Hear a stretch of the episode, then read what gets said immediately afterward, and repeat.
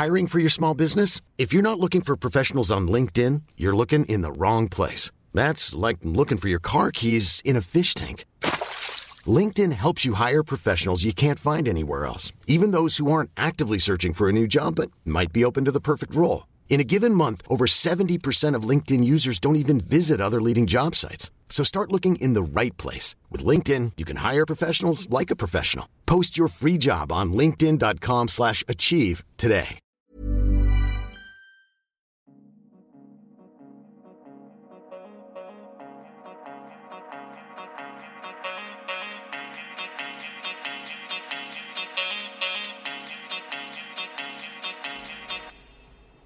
Hello à toutes et à tous et bienvenue dans Métropolite. Moi, c'est Noémie et dans ce podcast, on vous parle nourriture du monde. À chaque épisode, je pars à la rencontre d'expatriés vivant en France et prêts à partager avec nous la cuisine de leur origine et à nous en dire plus sur leurs habitudes alimentaires. Le but de ce podcast, c'est de tendre le micro à des gens comme vous et moi, qui peuvent nous donner un éclairage sur des gastronomies que souvent nous ne connaissons que très peu. À la fin de chaque épisode, mon invité et moi partons à la découverte d'une adresse censée être la plus proche de ce qu'ils mangent quand ils sont dans leur pays d'origine. Et vous pouvez retrouver tous les détails de notre séance dégustation sur mon compte Instagram du même nom, at Métropolite. C'est parti Embarquons cette fois pour le Vietnam avec Vi.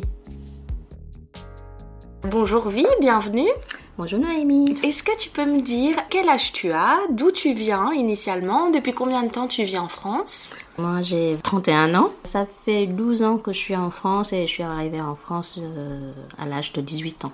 D'accord, ok. Et tu viens d'où exactement? Je viens du sud, euh, à Ho Chi Minh Ville. D'accord, Ho Chi Minh Ville au Vietnam du coup. C'est ça. Très bien. Et qu'est-ce que tu fais en France ici? Euh, je suis infirmière. D'accord, ok. Moi, je suis ravie de t'accueillir ici et on va donc parler avec toi de la nourriture vietnamienne. Bon, avec plaisir. Hein. Oui, bah, avec plaisir aussi. Pour rentrer dans le vif du sujet, j'avais envie de te parler de quelques plats que moi je mange en fait dans les restos vietnamiens ici, dans les restos en tout cas qui se disent vietnamiens, et que tu me dises voilà si déjà de 1, est-ce que c'est des plats qu'on trouve vraiment au Vietnam, et si c'est le cas, sous quelle forme alors forcément, un gros gros classique vietnamien euh, que je commande très souvent, c'est le bobun. Il est présenté dans un grand bol, presque quasiment un petit saladier, dans lequel se trouvent des nouilles de riz froides, de la salade euh, coupée en petits, diverses crudités, pas mal d'oignons aussi, d'oignons qui sont revenus à la poêle, une viande. Alors la plupart du temps dans les restaurants, ils proposent poulet ou bœuf et ils coupent des nems dedans. Qu'est-ce que tu peux me dire de ça? Alors euh, déjà, baoboon, ça n'existe pas vraiment au Vietnam. Par exemple, si tu vas au Vietnam et que tu commandes un baoboon, personne ne connaît. On appelle ça à la base, ce que je connais, c'est le bun cha giò.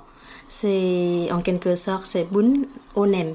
C'est servi avec des vermicelles de riz blanc euh, froides, euh, servi avec le germe de soja, très important. Ça présente dans presque tous les plats euh, vietnamiens avec du concombre, la carotte, vinaigré. Concernant les oignons, souvent les oignons sont euh, sautés avec de la viande. Chaque ingrédient était mis euh, côte à côte. Tu distingues bien chaque ingrédient. C'est à toi de mélanger après. Ok, très intéressant. Euh, donc le boboon, on voit que au Vietnam c'est c'est présent aussi, mais sous une forme un petit peu différente et surtout sous un nom différent. Parce que le- l'appellation nem, ça n'existe pas non plus dans le sud. Nem dans le sud, c'est euh, de la viande de porc fermentée. Ah oui, donc rien à voir. Donc si on veut commander des nems, on risque de se retrouver avec quelque chose euh, de totalement différent pour Voilà, c'est ça. Ok, d'accord. Alors, un deuxième plat, c'est le bœuf loc lac, qui est donc servi dans une assiette, dans lequel sont euh, séparés donc en fait les des cubes de bœuf euh, sautés à la poêle, à mon avis à feu bien vif, parce que du coup c'est souvent des de la viande dont l'extérieur est assez croustillant presque et l'intérieur est bien fondant. C'est servi avec un riz qui est euh, légèrement euh, rougi, donc avec de la sauce tomate. Et je me souviens que dans certains restaurants, ça dépend, parfois il y a une petite euh, sauce qui arrive sur le côté qui est une, en fait un, du jus de citron avec un petit peu de poivre. Est-ce que le bœuf loc lac c'est quelque chose qu'on trouve au Vietnam? Euh, le bœuf le claque, on peut dire que c'est un plat métissé. D'accord. entre le chinois et euh, le vietnamien. Euh, le buffalo claque, tu peux commander au Vietnam, mais c'est pas un plat euh, vietnamien D'accord. à 100%. Euh, le buffalo claque que je connais au Vietnam, c'est à peu près comme tu as décrit, avec du bœuf en coupé en cubes, en marine bien avant. Et on fait aussi sauter à feu vif, comme tu dis, pas très longtemps pour que ça reste quand même euh, croustillant à l'extérieur et fondant à l'intérieur. Et euh, souvent, c'est servi avec un œuf euh, au plat. Oui, tout à fait. Excuse-moi, j'ai oublié de le préciser. C'est souvent en effet servi avec un œuf au plat. Euh, parfois, dans certains restaurants d'ailleurs, c'est considéré comme un supplément. C'est vrai? Oui, oui, oui. y Ah, a pour moi, c'est un combi, indispensable. Euh, ce qui dis- distingue, en fait, pour avoir l'appellation buffalo claque, c'est que le riz doit être aussi mélangé avec la sauce tomate. D'accord. faut que ce- le, le riz soit rouge. Oui, tout à fait. Ok, donc ça, tu vois, pour le coup, j'ai l'impression que c'est plutôt quelque chose qui a l'air d'être similaire aussi bien en France qu'au Vietnam. Mais comme tu disais, c'est parce que c'est un plat métissé. Donc euh, finalement, c'est pas quelque chose de très traditionnel vietnamien. Donc euh, on le retrouve un peu de la même façon partout. Oui, voilà. Un autre euh, plat, alors aussi c'est pas vraiment un plat, c'est plus quelque chose qui est présenté dans les restaurants vietnamiens comme une entrée, c'est le rouleau de printemps qu'on trouve aussi beaucoup en France euh, dans les traiteurs euh, chinois, du moins ce qu'on appelle traiteurs chinois, euh, qui proposent donc euh, des rouleaux de printemps, tu sais, enroulés dans du cellophane. Bon, comme ça, ça fait jamais très envie. Euh, au restaurant, c'est quand même un petit peu plus, euh, voilà, c'est quand même un peu plus appétant et, et présenté d'une meilleure façon. Mais en tout cas, moi, tous les rouleaux de printemps que j'ai vus jusqu'à présent, c'est ceux euh, qui sont donc servis froids, avec beaucoup de vermicelle de riz dedans, et dans lequel on peut trouver une à deux crevettes euh, coupées dans leur longueur. Euh, ça s'appelle la salade roulée. Goi kung, si tu veux le nom vietnamien. C'est-à-dire que dedans, tu peux rouler tout ce que tu veux. Il n'y a pas vraiment de d'une définition parfaite du rouleau printemps. C'est comme un plat fin fond du frigo, mais euh, il faut avoir certains ingrédients indispensables pour que ce soit nommé goi kung, par exemple. De un, c'est des légumes qui donnent un certain croustillant. Du concombre, euh, comme la carotte, par exemple. Ah oui, c'est ce qui va permettre de croquer sous la dent. Voilà, c'est ça. Euh, ce qu'on aime bien, c'est un mélange de texture en fait dans la bouche. Donc il y a la croustillance, il y a aussi la, le vermicelle pour euh, que ce soit un peu plus bourratif et aussi la viande. Ça n'empêche pas que tu mettes un peu de tofu pour que ce soit végétarienne par exemple. Oui, bien sûr. Donc ça veut dire aussi que ça peut être un mélange de froid et de chaud. Mm. Chose qui, euh, tu vois, en France, euh, en fait, c'est souvent une entrée euh, froide. Froid. C'est souvent quelque chose qu'on propose de froid ou de tempéré. Je veux revenir sur ce que tu, veux- tu viens de dire. C'était pas une entrée. Au Vietnam, c'est un plat en cas. Tu peux manger à tout moment. Dans la matinée, à la sortie d'école ou euh, quand tu as une petite creuse euh, l'après-midi, par exemple.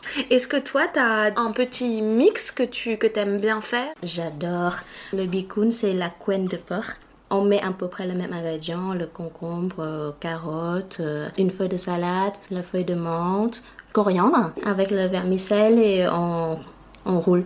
Et ce qui distingue en fait, c'est la sauce aussi, c'est très important, les sauces au Vietnam et le rouleau printemps de base, ça se mange avec la sauce Hoi Chin. C'est la sauce, comment je peux décrire ça? Quand tu manges le pho, par exemple, il y a la sauce marron qui est, qui est Oui.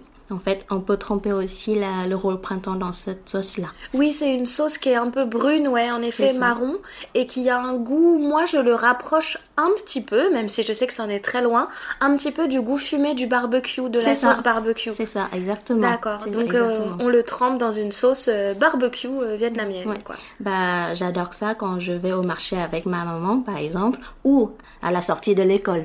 Donc en tout cas, on voit un peu euh, les visions des plats qui sont servis dans les restaurants vietnamiens mais en France et l'image que ça en a euh, vraiment au Vietnam. Quand tu vivais au Vietnam, quels étaient les plats qui revenaient souvent sur ta table? Alors, euh, dans la vie quotidienne, ma maman, elle me fait souvent du poisson frit ou poisson caramélisé. Des fois, c'est du porc caramélisé aussi, euh, accompagné de légumes sautés. Ça dépend de saison, ça dépend de qu'il y a qui reste dans le marché. Et euh, une soupe. Des fois, euh, ma mère, elle va au marché tard. Du coup, il n'y a pas grand-chose. Par exemple, il n'y a pas de viande fraîche, restant. Donc, elle a acheté juste les légumes, elle a mis dans la soupe. Elle appelle ça une soupe sans capitaine. C'est-à-dire, il euh, n'y a pas de viande. Elle, elle, associe ça avec un bateau sans capitaine, tu vois. Ah oui, elle part du principe que la viande est l'élément moteur du plat et que du coup, un plat sans capitaine, c'est un plat sans viande, mais qui, se, qui peut se suffire euh, à lui-même, quoi. Oui, voilà.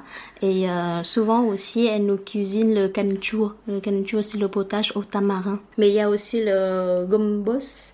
Le gombo, c'est un fruit, euh, oui. mais aussi africain. oui, le gombo. oui, le hmm. gombo. D'accord, vous l'utilisez aussi dans la cuisine vietnamienne. Oui. Ok. Intéressant. On utilise beaucoup. En fait, la cuisine africaine et la cuisine vietnamienne, ça se ressemble un peu. le canchou, c'est la sauce tomate, le gombo et euh, le gemme de soja, des fois, et l'ananas. Euh, on peut mettre du poisson ou des crevettes dedans. J'adore ça. Il y a un un goût acidité, euh, sucré et salé à la fois. Oui, bien sûr, ça fait ce mélange un peu des saveurs euh, qui est assez courant qu'on retrouve dans la cuisine asiatique. Euh, je sais de façon très générale quand je dis asiatique et qu'on voit, voilà. saveurs. Ok. C'est ça. Et le kanju, c'est aussi un des soupes, un des plats principaux du sud-est. D'accord. Quand tu vas dans les, dans les campagnes, dans le sud, ça revient tout le temps. D'accord. Et tu parlais, tu disais que ta maman allait au marché. En France, les marchés sont plutôt traditionnels du week-end ou euh, de la matinée. Qu'est-ce qu'il en est du, marché au Vietnam? Ah, J'adore évoquer ce, point de vue parce que ici, en France, moi je fais les courses pour tout le mois. Et quand je fais la cuisine, c'est pour toute la semaine. Ok. Alors qu'au Vietnam, c'est une tradition ou c'est euh, une habitude d'aller au marché très tôt, tous les jours. Euh, ma maman, elle, elle, va au marché vers 8 heures du matin pour choisir euh, les légumes les plus frais, la viande la plus fraîche, parce qu'elle dit, mais vers 10 heures, 11 heures, c'est la fin du marché du matin, donc du coup, il n'y a plus rien en fait. Donc, faut y aller très tôt et c'est tous les jours. Elle cuisine chaque jour. Et elle y va du coup avant le travail? Ma maman, elle ne travaille pas, donc euh, elle y va le matin. Mais pour les personnes actives, les jeunes personnes actives, effectivement, elles vont choisir une autre alternative. Par exemple, euh, ils vont au supermarché la culture d'aller au marché tous les jours, ça se fait de moins en moins. Mais il y a des personnes qui sont dans, qui se trouvent dans les cinquantaines, soixantaines d'années, ils y vont. Ou sinon, dans une famille vietnamienne se compose de trois générations, ce sont des grands-parents qui y vont. D'accord. Soit les grands-parents, ou soit la, la, qualité de vie, le niveau de vie te permet. Tu peux aussi avoir une aide ménagère chez toi et c'est l'aide ménagère qui va au marché. Et est-ce qu'elle cuisine aussi cette aide ménagère En général, elle reste dormir chez toi tu le euh, et tu le payes par mois. Sinon, c'est euh, souvent les femmes qui restent à la maison, qui vont au marché. Euh, d'accord. Et donc, on parlait du, marché en tant que tel comme l'endroit où voilà vous faites les courses euh, pour euh, cuisiner. Je pensais moi aussi à la street food, à la nourriture de rue qui m'a l'air extrêmement présente au Vietnam. Et tu disais aussi que les gens mangeaient un petit peu tout le temps dans la journée. quel est toi ton rapport à la nourriture de rue, à la street food? Alors street food, c'est toute mon enfance, toute mon adolescence. À chaque fois quand on sort de l'école, il y a toujours des marchands de nourriture qui, étaient, qui s'étalaient sur les deux côtés, les deux extrémités de l'école. Là, c'est un paradis. Tu peux trouver de tout, des glaces, marchands de pain, de riz, plein, plein, plein, plein d'autres nourritures que tu peux manger sur place, euh, entre copains. Euh, parce que dans les street food, par exemple, ils vont à une quantité, une petite quantité que tu peux déguster et puis après tu passes à côté euh, pour déguster une autre chose. Le street food, ça te permet de faire ça parce que ça se prépare très rapidement, ça se mange sur un coup de pouce tu te déplaces facilement parce que il y a pas vraiment une vraie table. Ce sont souvent des tabourets, des petits tout petits tabourets avec les petites tables. Tu consommes 10-15 euh, minutes et après tu bouges. Chaque personne fait quelque chose de spécifique? C'est ça. Euh, c'est drôle ce point de vue parce que euh, mon mari, quand il est allé au Vietnam, il dit mais chaque restaurant vend qu'un seul plat. Donc chaque marchand vend qu'un seul plat. Euh, si tu veux manger euh, le riz euh, aux trois trésors, par exemple, tu as une adresse précise. Quand tu veux manger euh, du feu, tu as une adresse précise. Là, il, il dit, mais si j'ai envie d'autre chose, bah, on va dans un autre endroit. Quand tu vas là, c'est parce que c'est spécifique, il ne fait qu'un seul plat. D'accord, ok. Donc tu peux passer par exemple une soirée à aller euh, de stand en stand ou Tu peux passer une soirée à faire le marathon restaurant. trop bien. J'adore, euh, j'adore cette idée. Toi qui vois, c'est toi le maître euh, de ton marathon restaurant. Bien sûr. Et tu parlais vite, tu évoquais deux plats. Tu as parlé du riz aux trois trésors et du feu. Est-ce que tu peux nous dire un peu plus euh, ce que sont ces deux plats? Euh, le riz aux trois trésors, c'est souvent le riz au travers de porc. Ça fait aussi partie euh, des plats que j'adore quand j'étais au Vietnam. Et je trouve pas en fait l'équivalence en France. Quand tu vas au Vietnam, tu vas voir un- le marchand qui vend le riz aux trois trésors, c'est euh, une casserole de riz. À côté, tu avais plein d'autres légumes et euh, plein d'autres euh, viandes aussi. Mais c'est surtout l'emblématique, c'est euh, le travers de porc grillé sur une grille avec le feu vif et que tu vois plein de fumée partout et ça sent super bon. Je suis allée euh, plusieurs fois dans plusieurs restaurants en France pour retrouver cette saveur, mais pas facile. Je sais pas pourquoi, mais euh, je pense que c'est la saveur de je, la je pense aussi. Je pense aussi. Je sais ce que j'ai dit aussi aux, aux copines qui partagent à peu près le même avis que moi. D'accord. Et tu mentionnais du coup aussi, vie le feu. Quand on a un peu d'argent dans la poche, on se permet d'aller déguster un feu. D'accord. Euh, dans le sud, c'est souvent le feu. Bon, c'est le feu au bœuf. Alors que dans le nord, tu trouves, tu trouves souvent le feu au poulet. Est-ce que tu peux nous en dire un peu plus sur ce plat qui est très connu? Même tu vois en France c'est un plat qu'on voit beaucoup à la carte.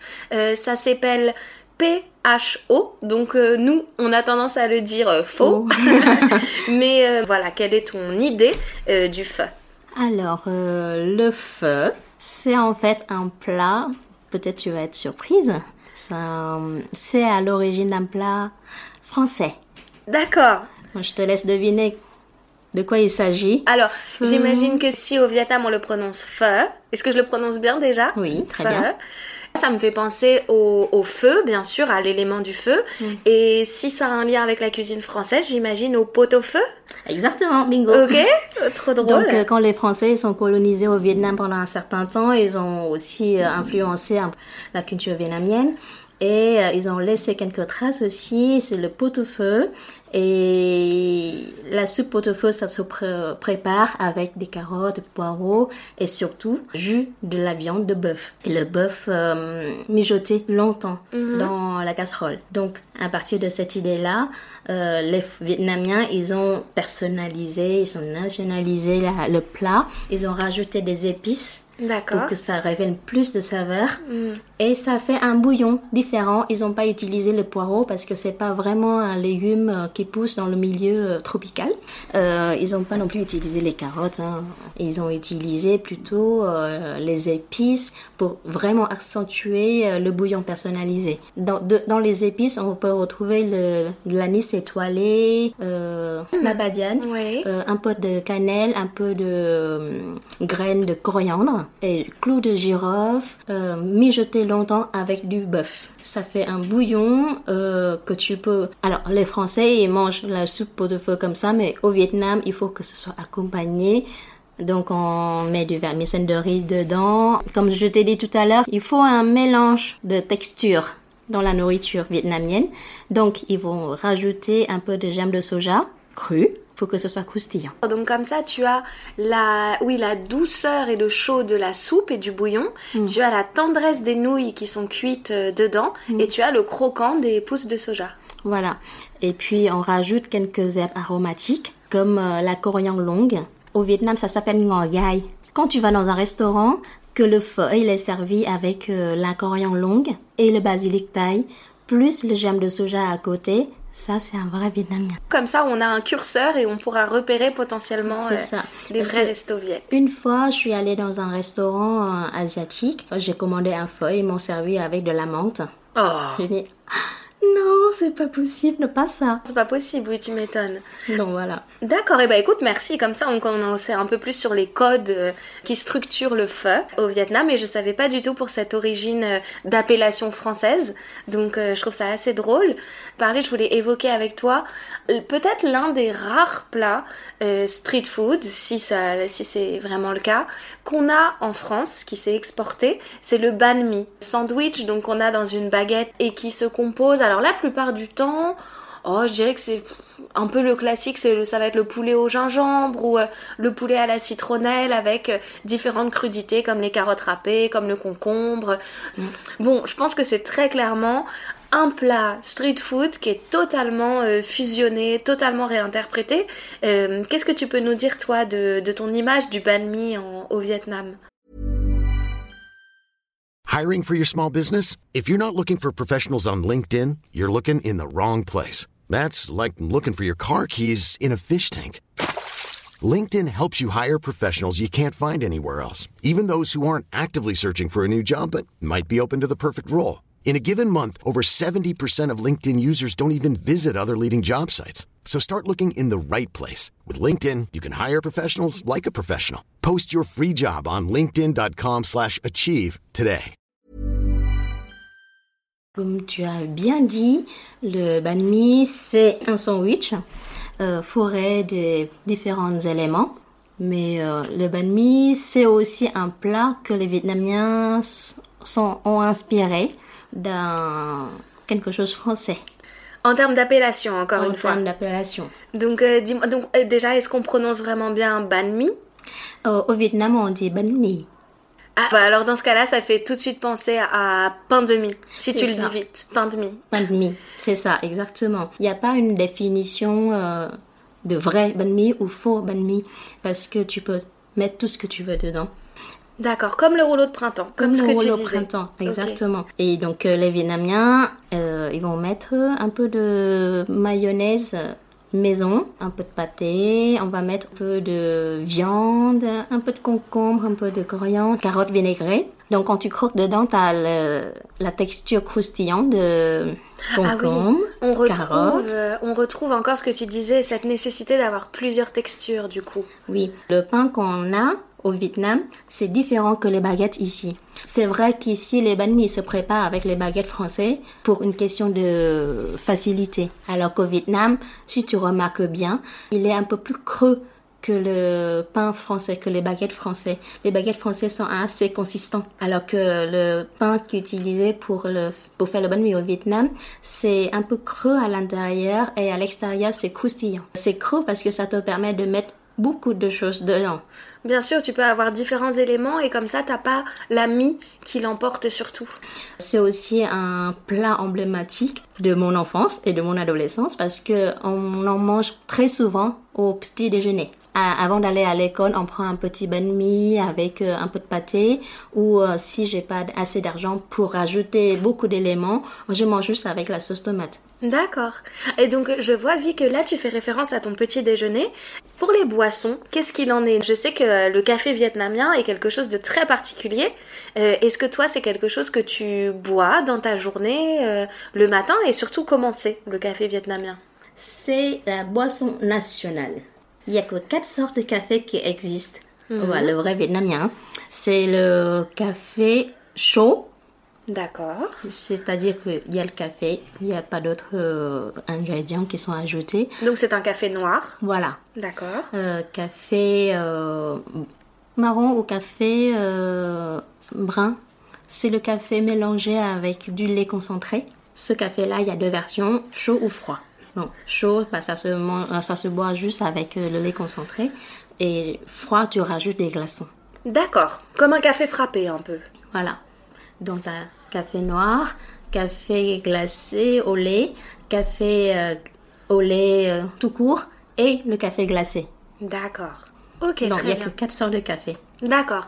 Et alors moi, donc pour, euh, pour être allée au Vietnam, donc comme je te disais, juste en tant que touriste, il y a quelques années, pendant quelques jours, j'ai surtout été marquée par la façon dont est fait le café, mm. avec ce petit ustensile Au Vietnam, ça s'appelle filtre. D'accord. Mais en gros, c'est un, un mini percolateur euh, individuel. Ça se compose de trois, euh, trois pièces. La pièce là, un peu plus plat, le- qui se met en contact avec le verre pour faire passer le goutte à goutte. Euh, et la deuxième couche, hein, c'est la tasse en métal avec euh, des trous aussi. C'est troué au fond. Et la troisième pièce, euh, indispensable. C'est super important d'avoir ça. C'était quelque chose pour que tu presses le café pour que ce soit bien compact. Et très important aussi, quand tu prépares le café, tu dois mouiller le café vietnamien avant pour que ce soit bien imbibé de l'eau, pour que ça gonfle et ça, ça permet au... Et que les arômes sortent mieux. Voilà, exactement. Et quand tu vois que c'est bien mouillé, tu mets euh, de l'eau, la quantité d'eau quand tu veux, euh, voilà. Et si tu ne fais pas cette, euh, cette manip comme ça, euh, ça va partir dans tous les sens. Le café Ah, va remonter. Et tu vas pas avoir un saveur vraiment développé et tu vas retrouver un jeu de chaussettes en fait en bas. D'accord, je comprends. Et je suis ravie qu'on parle du café parce que c'est quelque chose de très spécifique euh, au Vietnam, à la culture vietnamienne. J'ai notamment une amie euh, d'origine euh, viet qui est, euh, qui est partie quelque temps vivre là-bas, vivre à Ho Chi Minh, qui m'a dit que elle, dans le café, on lui mettait parfois un jaune d'œuf. Est-ce Ah. que c'est quelque chose euh, qui te semble... euh, Enfin, est-ce que c'est quelque chose de familier pour toi? Euh, récemment, oui. Mais euh, quand j'étais au Vietnam, je t'avoue que je prends que du classique. D'accord. Euh, oui, il y a aussi le café aux œufs, Ah. au jaune d'œuf. Comment, à quel moment est introduit le jaune d'œuf dans toute cette préparation? Alors, le jaune d'œuf, il faut vraiment battre, que ce soit bien, bien, bien, bien moussé, avec un peu de miel et un peu de sucre. Ça peut rem- remplacer en fait le, le lait concentré. D'accord, ok. Ah, Et ça se mélange dans du café, ça te donne un goût, euh, comment dire? Ben, ça doit être un peu crémeux, non Oui, voilà. coup? Je cherche le mot crémeux. Ça doit faire une consistance forcément plus épaisse, parce que le jaune d'œuf étant déjà très épais, Mm. euh, tout comme le, le lait concentré, c'est vrai que ça peut être des textures euh, qui se rapprochent un peu les unes des autres. C'est ça. Quand je prépare euh, ce café aux œufs, je bats le, le- le jaune d'œuf avec du miel, un peu de sucre dans la tasse. D'accord. Et après, je verse le café ou sinon, je fais passer le café avec le, le filtre. D'accord. Donc c'est quelque chose que tu te fais euh, de temps en temps? Voilà. Ok. Et on adore faire ça. D'accord, très bien. Euh, et bah écoute, Vi, là je pense qu'on a eu une belle image euh, globale de, euh, de la nourriture un peu du quotidien, aussi bien la nourriture chez toi que te faisait ta maman, que le street food, euh, que ce que tu peux manger à l'extérieur. Est-ce que maintenant tu peux nous parler des grands événements qu'il y a au Vietnam, des fêtes importantes et de la nourriture qui est consommée pendant ces fêtes? Pour les grands événements, ce qui, vient à, ce qui me vient à l'esprit, c'est la fête du Tet. Oui. C'est le nouvel an vietnamien. T-E-T. Ici, le nou- votre nouvel an, ça ne dure qu'un jour. Et oui, oui, même une soirée en fait. hein. Euh, c'est vrai que c'est vite expédié. Alors qu'au Vietnam, c'est euh, minimum trois jours et maximum, il n'y a pas de maximum. On peut D'accord. fêter euh, tout le temps pendant le mois de janvier. D'accord. En fait, c'est ça, ça dépend du, la- du calendrier lunaire. À la fête du Tête, en fait, une semaine à l'avance, toute la famille se prépare. Euh, on va nettoyer bien la maison, on va tout laver, que tout soit neuf, nickel. Euh, on va préparer aussi le plat emblématique du Tête. C'est à ce moment-là que les personnes qui travaillent euh, loin de la famille reviennent à la maison, préparer le Tête avec la famille. Et il y a un, plat, c'est un gâteau qu'on peut préparer en fait autour du feu avec toute la famille qui est autour. Ça, ça me, ça me donne du rêve. C'était mon enfance aussi. Oui. Parce que quand j'étais petite, ma grand-mère, elle fait ce gâteau-là. Euh, c'est un gâteau euh, qu'on peut mettre sur un plateau et euh, sur une planche et que tout le monde s'ass- s'assoit à côté pour emballer. Ça prend beaucoup de temps pour emballer. Et ça prend beaucoup de temps aussi pour la cuisson parce qu'il faut que ce soit bien cuit dans, pendant 10 à 15 heures. D'accord. Et c'est un gâteau qui se compose de quoi? Ah, c'est un gâteau qui se compose de riz gluant. Euh, c'était une enveloppe de riz gluant. À l'intérieur, tu as la farce, c'est du, de la viande et le haricot mango D'accord. qui se présente euh, l'animal et le végétal vietnamien. Donc ça représente les éléments Du, De la euh, vie. D'accord. Parce que euh, la viande qu'on met dedans, c'est des animaux, c'est tout ce qui est euh, faune. Et euh, haricots mango. Et euh, le, le haricot mango, c'est le fleur. Et l'enveloppe de riz gluant, c'est euh, le riz, c'est l'aliment premier du Vietnam.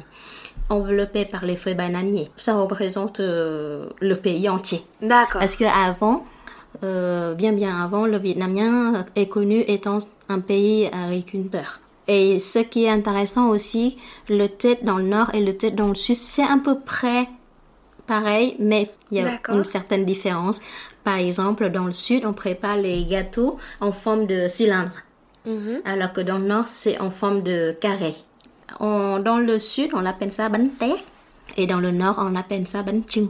Euh, le plat qu'on mange au- aux têtes, c'est le porc caramélisé, parce que c'est un plat salé euh, qui peut se conserver euh, longtemps. Parce qu'il faut savoir que pendant les trois jours de tête, il faut pas cuisiner. Euh, c'est pour ça que tu disais par rapport à la préparation, vous devez vous préparer quelques jours à l'avance pour être sûr de ne rien avoir à faire pendant les jours de célébration. C'est ça. Pendant trois jours, on ne touche pas aux casseroles, on touche à rien du tout parce que le, le saint, le gardien qui garde la cuisine, il est euh, envolé voir les autres, euh, voir, voir son supérieur pour détailler les activités de l'année.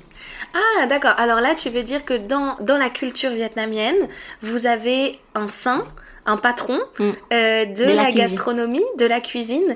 Et du coup, ce saint-là, pendant la nouvelle année, pendant le tête, il n'est pas présent. Mm. Et, euh, et donc, euh, on n'est pas censé toucher à la cuisine si lui n'est pas présent. C'est ça. D'accord. Ah oui, donc c'est très spirituel. Ouais. Ça fait partie du tête. Ça fait partie de mon souvenir du tête. Très bien.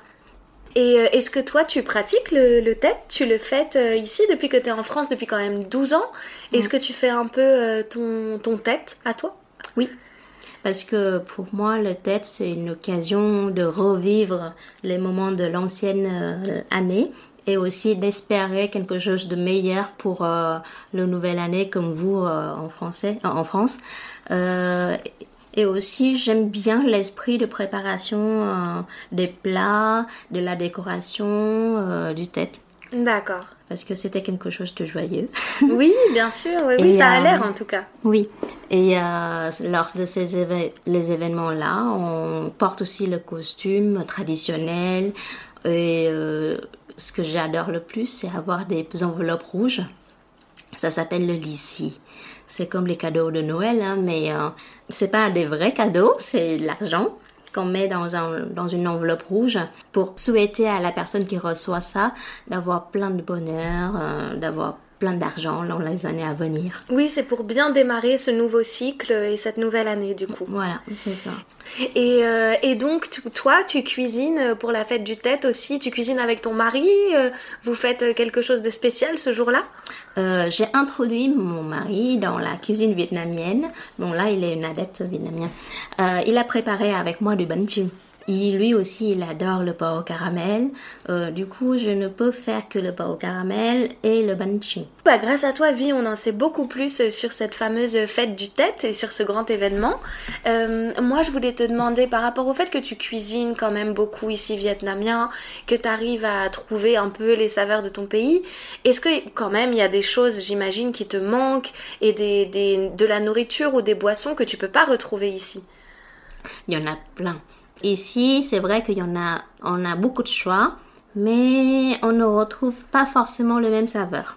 Par exemple, peut-être t'as pas entendu parler de ce plat parce que c'est plutôt dans le sud qu'on mange. C'est de pâtes de crevettes. Ici, quand j'essaye de refaire, je trouve pas le même goût. Quand je dis pâte de crevettes, c'est parce que c'est une appellation euh, générale. Mais en vrai, c'est la saumure de crevettes. Ça se présente à peu près à la même consistance que la moutarde.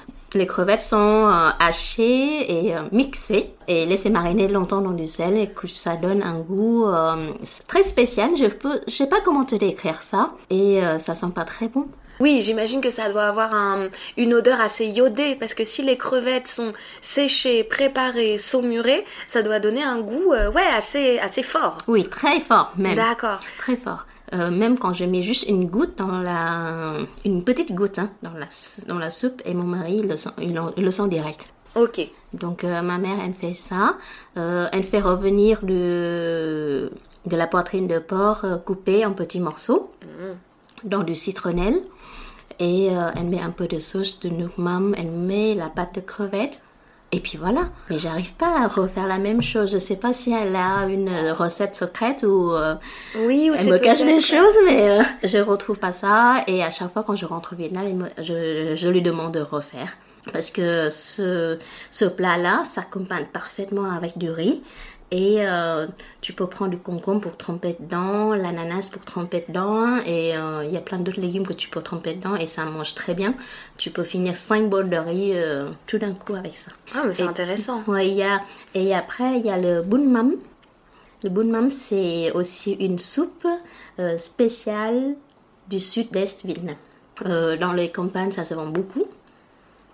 Et au Vietnam, euh, à Saigon, euh, de temps en temps, j'y vais avec ma maman au marché pour euh, prendre ce plat-là. Et en France, quand je vais au restaurant, il y a aussi ce plat-là, mais c'est pas le même goût. Il manque toujours quelque chose. Oui, c'est toujours cette histoire de saveur. C'est vrai que ça revient beaucoup. On peut essayer de répéter des choses et de les faire au mieux, mais je- parfois je pense que ça tient même, tu sais, à l'ustensile que tu utilises, Aussi. au feu euh, avec euh, lequel tu cuisines, si t'es sur une plaque ou si t'es sur du gaz, ou, Mm. ou comme quand tu parlais de, de ce porc euh, cuit au marché Ouais. sur, une, sur une grille.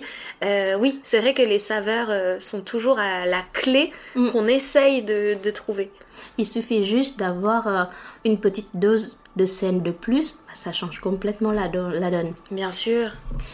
Et après, il y a, le, il y a un- vraiment euh, un savoir-faire des plats végétariens à la base de tofu au Vietnam. Tu peux aller dans un restaurant et tu commandes le porc végé- végétarien.